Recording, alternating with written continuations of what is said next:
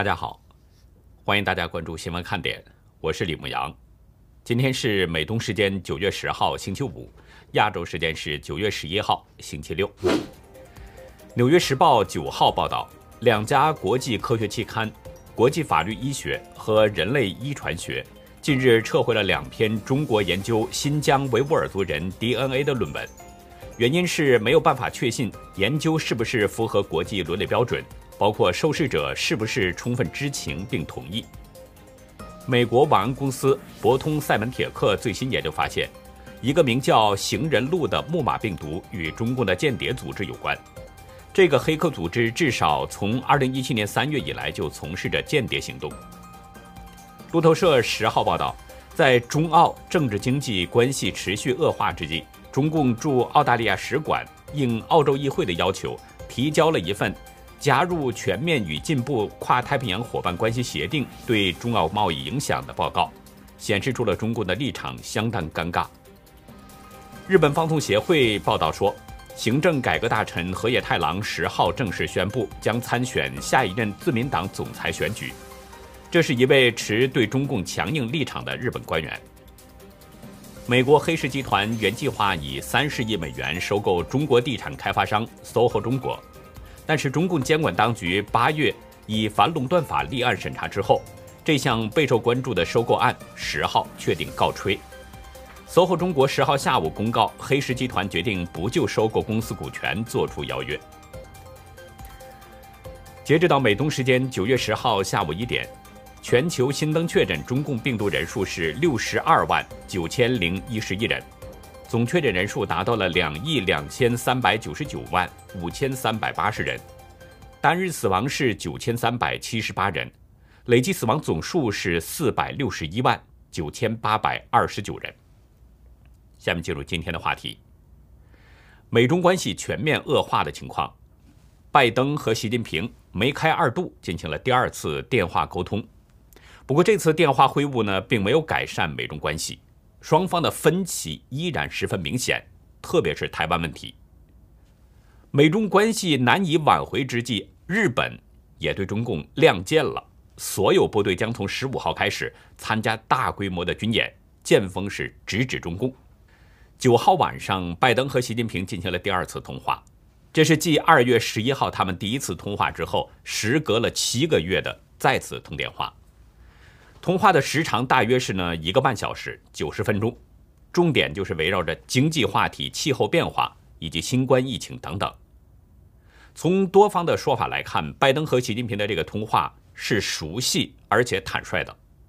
其实这也不难理解，他们两个人本来并不陌生，除了在七个月之前就有过一次通话之外，早在拜登任职副总统期间，与习近平就经常有交谈。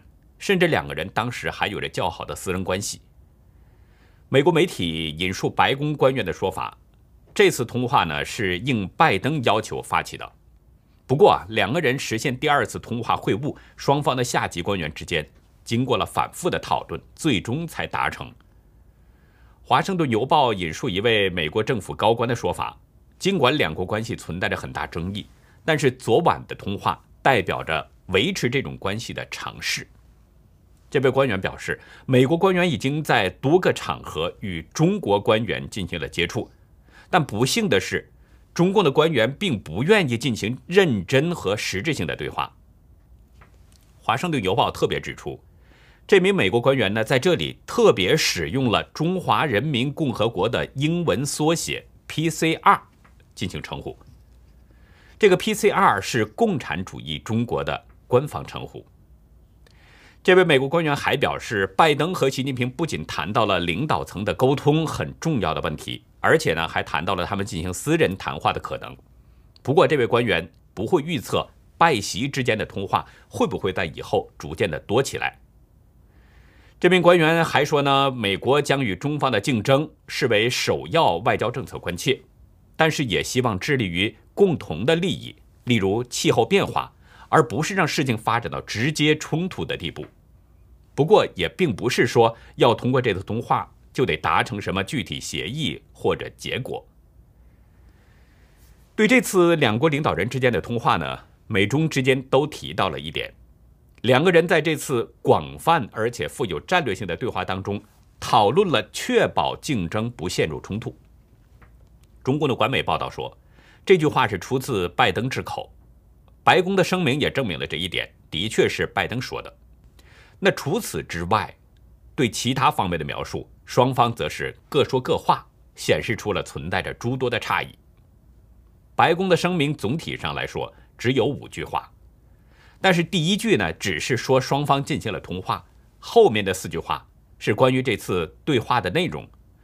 不过双方通话的内容在表述上却是比较笼统。声明中表示，双方在利益交汇领域和利益价值观和观点分歧领域进行了交流，同意开诚布公地处理这两类问题。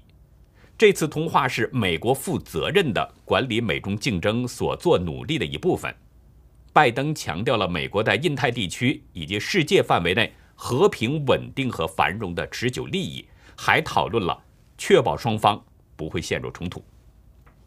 而反观中共媒体的报道，似乎更具体一些了。不过呢，中共媒体报道主要就是习近平说了什么。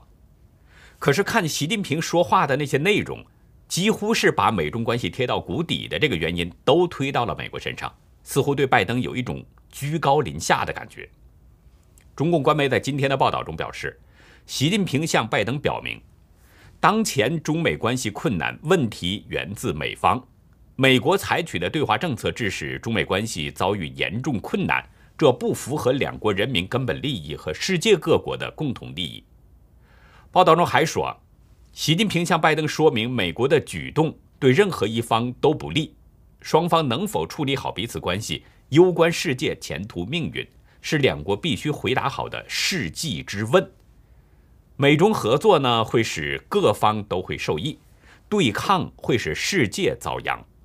美中关系不是一道是否搞好的选择题，而是一道如何搞好的必答题。从官媒报道的习近平所说的这些内容，听上去就像是长辈对晚辈的教导，或者是说上级对下级的训示。中国官媒还说，习近平的这些话是金句。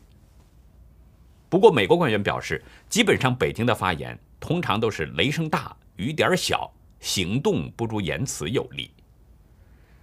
另外呢，中国官媒的报道还相当有意思。新华社的报道说，拜登向中方做出了一系列的承诺，包括美方无意改变一个中国的政策。愿意同中方开展更多的坦诚交流和建设性对话，确定双方避免误解误判和意外冲突，推动美中关系回到正轨等等。可是这些内容只是在中共官媒当中有报道，白宫的简报当中看不到任何的踪迹。不知道是白宫有意隐去了这部分呢，还是中共官媒的添油加醋？我想大家应该有自己的分辨。之前我说过。中共媒体的邪恶，它不在于它是完全报道假消息。如果他报道的消息完全通篇都是谎言的话，那么人们一下就会识破。他的报道的时候呢，总是在故意的歪曲其中的一些事实，真的假的混在一起，这样就会使人们分不清哪个是真，哪个是假。那不明真相的人，往往就会被中共的这种宣传迷惑。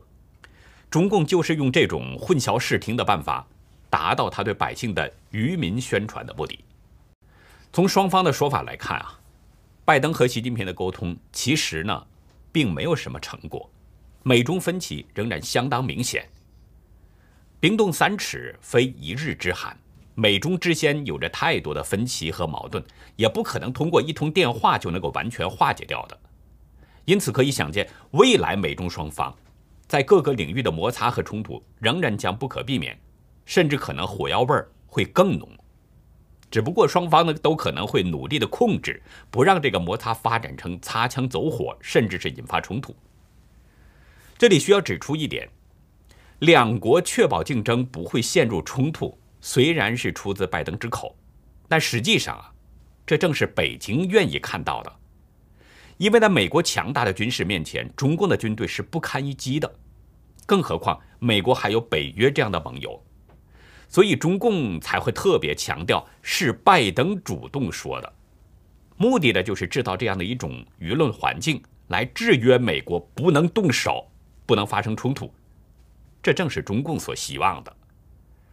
这就意味着，美中之间可能会有更多的停留在相互指责、批评这样的口水战当中。换句话说，中共仍然会死性不改，继续折腾。对外可能会延续他的战狼外交，咄咄逼人；而对内仍然将打压异己，镇压两山。而美国那可能呢，就是在各个领域继续保持对中共的强硬，联合盟友对中共进行反制。不过这里也需要说明一点，白宫声明的最后一句，其实呢也是透出了一些强硬的信息：两国确保竞争不会陷入冲突。这明显就是用强者对弱者的一种语气在说话，对中共进行柔中带刚的警告，意思就像是说呢。美国不想发生冲突，但不是说怕发生冲突，所以你要好自为之。如果你继续胡作非为的话，美国是不怕发生冲突的。美国之音引述美国官员的说法，在与普世价值相关的香港、西藏、新疆以及台湾议题上，虽然中共认为美国在干涉他的内政，但是拜登政府不会退让，美国会坚守这些价值观。那这种情况下，拜登和习近平之间的首次面对面会晤，显得就十分的困难了。外界呢曾经有估计，下个月在意大利首都罗马要举行 G20 峰会，认为呢在这个 G20 峰会期间，第一次拜习会有望登场。但是现在看来，这对曾经的老朋友之间的首次会晤已经变得相当不确定了。到目前为止啊。习近平已经六百天没有踏出中国了，而与拜登面对面会晤的这个缥缈性，可能也意味着他可能还要继续延长这个时间。由此我们可以推断，美中之间，或者说是中共与西方国家之间，这个矛盾仍然可能不断的出现，裂痕仍然可能会继续加深，特别是在台湾的议题上，美中双方并没有缩小分歧。香港南华早报引述外交观察人士分析，习近平与拜登为了缓和紧张局势，但是呢，后来他们在台湾的问题上的声明却形成了鲜明的对比。观察人士指出，北京方面声称拜登无意改变一个中国的政策，但是华盛顿并没有提到台湾，也没有提到一个中国的政策，这就意味着美中双方在台湾问题上。没有任何实质性的改变，都同意双方存在着分歧。说到中共和西方国家的对立呢，昨天日本宣布了一个消息：日本所有的部队将从九月十五号开始要参加野战演习，一直持续到十一月的下旬。南日本新闻和富士晚报都在今天报道，日本陆上自卫队昨天声明说。部署在四国北海道等地区的大约十万名自卫队员，也包括驻日的美国陆军，将会参加这次演习。声明中表示，共有大约两万辆地面载具、一百二十台航空器要参加这次演习。演习的地点就集中在九州地区。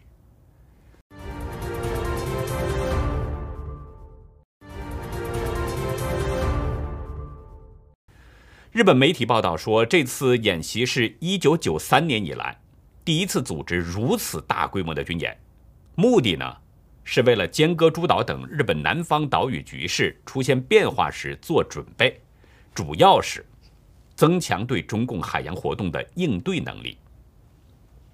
日本媒体提到的尖阁诸岛，就是中方所称的钓鱼岛。中日双方在这个领域一直存在着争端。日本防卫省在今年的七月防卫白皮书当中说呢，尖阁诸岛是日本领土的一部分，但是中方把这部分称为是中国领土。其中，中共外交部发言人赵立坚就曾经说过，钓鱼岛是中国领土不可分割的一部分。众所周知啊，日本是二战战败国，按照国际法的规定呢，日本是不能拥有自己的军队的，只能拥有自卫队。但是现在，在日本的疫情肆虐之下，日本却下决心举行所有部队的军演，应该说是颇为不易，也相当不寻常。很显然，这是被中共逼得没办法，不得不对中共亮剑了。日本的军事记者朝匡仁认为，秋季虽然是适合军事演习的时期，但是陆上自卫队相隔大约三十年之久举行大型演习，无疑是日本正意识到了中共的动向。我们知道，日本上一次的全国规模的军事演习，至少要追溯到二十八年前。在这二十八年当中，日本与中国的关系发生了巨大的变化。以前，中国啊是大量的日本经济援助的受援国，可是现在已经变成了世界第二大经济体，超越了日本，仅仅次于美国。而中共的年度国防预算呢，更是相当的惊人。不仅超越了日本，而且达到日本国防预算的五倍。在这种实力发生严重逆转的情况下，中共经常围绕着钓鱼岛等问题向日本进行骚扰挑衅。中共的舰船是经常骚扰目前由日本行政管辖的这片海域，这让日本当局感到越来越不安。上个月底啊，就是八月三十一号，日本防卫省大幅度提高了二零二二年的国防预算。准备用日本有史以来数额最高的大约五百亿美元的国防资金，来迅速提升军事的能力，主要就是为了应对中共军力扩张所带来的巨大挑战。那日本这次的大规模演习，其实呢还有一个原因，就是中共对台湾的武力威胁和军事骚扰，也让日本当局感到相当不安。前天，日本副防卫大臣中山泰秀。出席了台湾举办的一场研讨会，他表示，台湾与日本距离非常近，就像鼻子到嘴巴，所以呢，日本会把台湾的和平稳定当做自己的事，不可能当做别人的事。这是中山泰秀第二次做出这样的表态。早在今年六月的时候啊，这个中山泰秀呢出席华盛顿的一场智库讨论会的时候，他就曾经直言，民主国家台湾。不仅是日本的盟友，还是兄弟，同属一个大家庭。他说，台湾临近日本的冲绳岛，那儿有美军基地，因此对中共侵占台湾这种企图一定要觉醒。日本的防卫大臣岸信夫在八月二号也曾经发出警告，中共正在试图包围台湾。他通过英国《金融时报》呼吁国际社会要保持台湾海峡的和平。另外，今年四月。日本首相菅义伟访问美国的时候呢，曾经在美日联合声明当中第一次强调了台湾海峡两岸和平与稳定的重要性。其实呢，中共对台湾不断进行骚扰啊，所起到的作用与中共所想象的呢正好相反。中共是希望用武力威胁等手段呢，造成台湾内部的分裂，然后趁势对台湾进行渗透，最终是攻占台湾。但是中国的算盘又一次打错了。现在台湾反共的民意越来越高涨了。昨天，台湾的陆委会公布了例行的民调结果，显示有百分之八十七点五的台湾人反对一国两制，百分之八十九点四的台湾民众支持捍卫国家主权和台湾的民主，反对北京对台湾的外交打压。这项由台湾国立政治大学选研中心进行的调查还显示，百分之八十八点八的台湾民众反对中共在立陶宛同意让台湾以台湾的名义设立代表处之后，一再用经济外交手段对立陶宛施加压力。这些数据都在充分的反映着台湾的民意。我们知道，早在今年的三月，陆委会也曾经做过相同的民调。